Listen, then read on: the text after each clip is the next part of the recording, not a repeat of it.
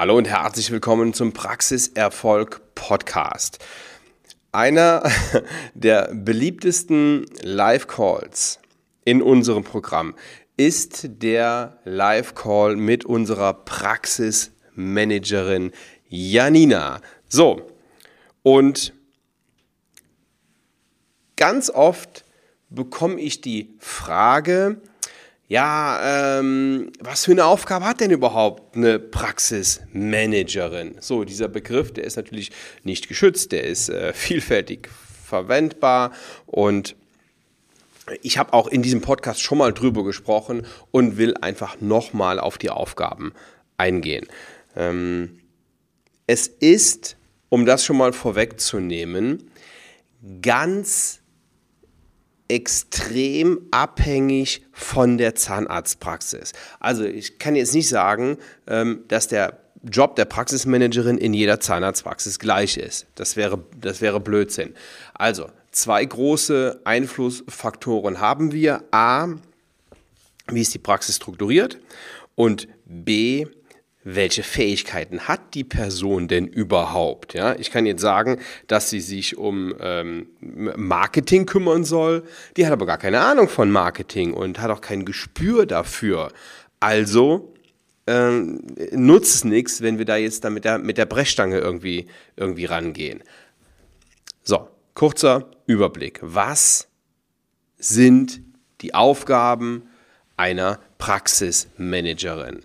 Ähm, natürlich Praxis, Organisation. So, was heißt Organisation? Reibungslose Abläufe und da ist unsere ähm, Janina ganz, ganz besonders gut. Das sind das ist die effiziente Einbestellung. Also, ähm, sind nicht so viele Lücken drin, sind überhaupt Lücken drin? Ähm, wie wird einbestellt, damit die Zimmerauslastung möglichst gut ist? Das ist, eine, das ist eine Kunst für sich. Also das ist eine, eine wirklich anspruchsvolle Aufgabe, zumal, ähm, zumal ähm, es im, im Schichtbetrieb nochmal schwieriger ist. Ganz, ganz, ganz ähm, schwieriger Job.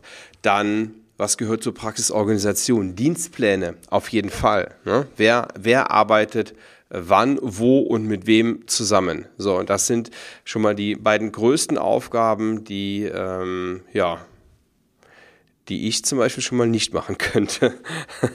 also ähm, je, jeder muss wissen, was er kann und was er nicht kann und das, ähm, das kann ich nicht so gut. Dafür habe ich aber kompetente Hilfe. Was gehört noch dazu? Eine Praxismanagerin sollte sich so ein bisschen mit Abrechnung auskennen. Das heißt nicht, dass sie die Abrechnung machen muss, aber sie muss wenigstens mal so ein grobes Controlling machen, so eine Stichprobe mal machen können und sagen, okay, hier ist, hier ist, alles, hier ist alles okay. Dann äh, ist das Thema Controlling sicherlich auch ein wichtiges, wenn auch nur für Praxismanagerinnen, die ja ein bisschen, ich sag, ich nenne es mal so, die so ein bisschen weiter sind. Ne?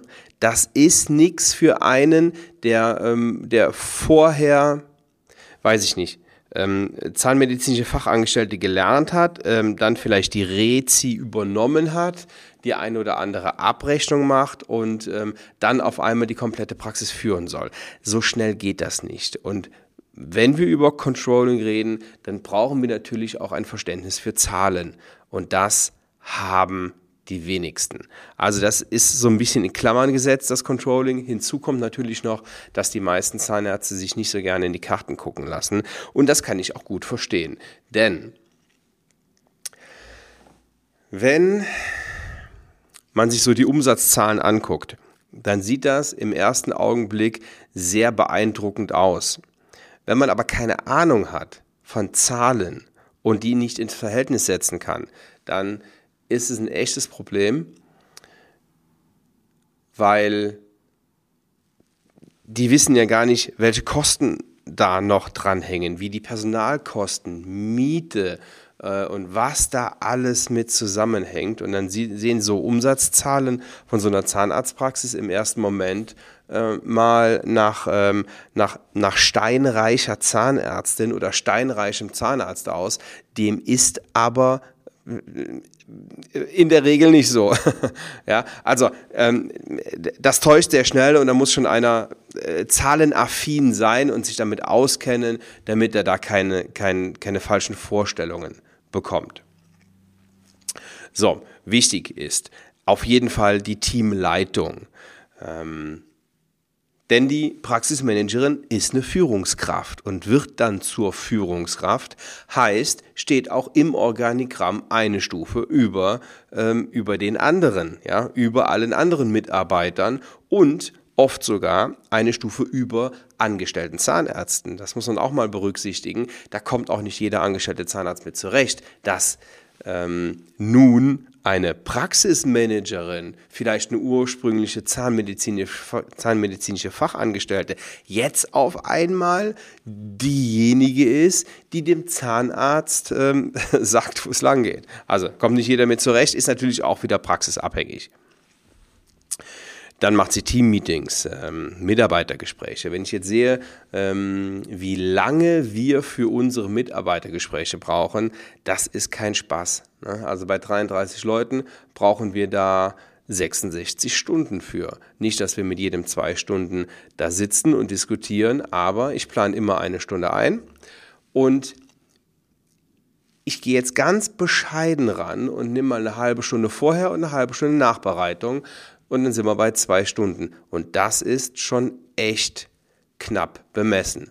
Ja, und die 66, 60, 66 Stunden, die müssen natürlich irgendwo herkommen. Und die, die Arbeit muss sich jemand machen. Und das können Sie nicht als Zahnärztin oder Zahnarzt leisten. Das funktioniert einfach nicht. Also da müssen Sie sich überlegen, was Sie machen. Dann schrumpfen Sie besser wieder klein, haben dann nur noch zehn Mitarbeitergespräche, dann können Sie auch selber führen. Aber ähm, nicht auf diesem, auf diesem ähm, Niveau und mit der ähm, Mitarbeiteranzahl.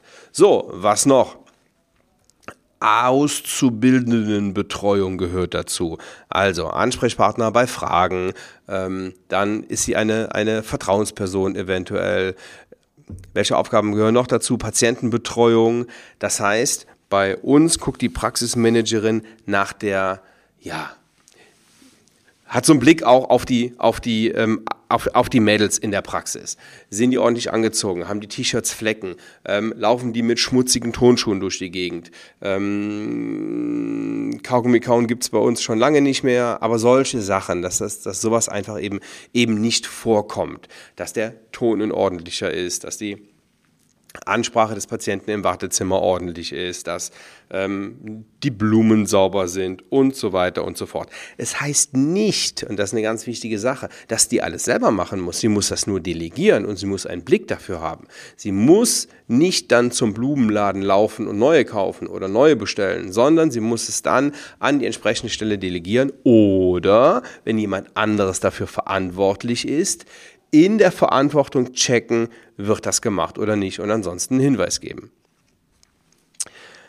Thema Marketing, ähm, ja, ich habe es eben schon angesprochen, ist halt auch nicht jedermanns Sache, ne?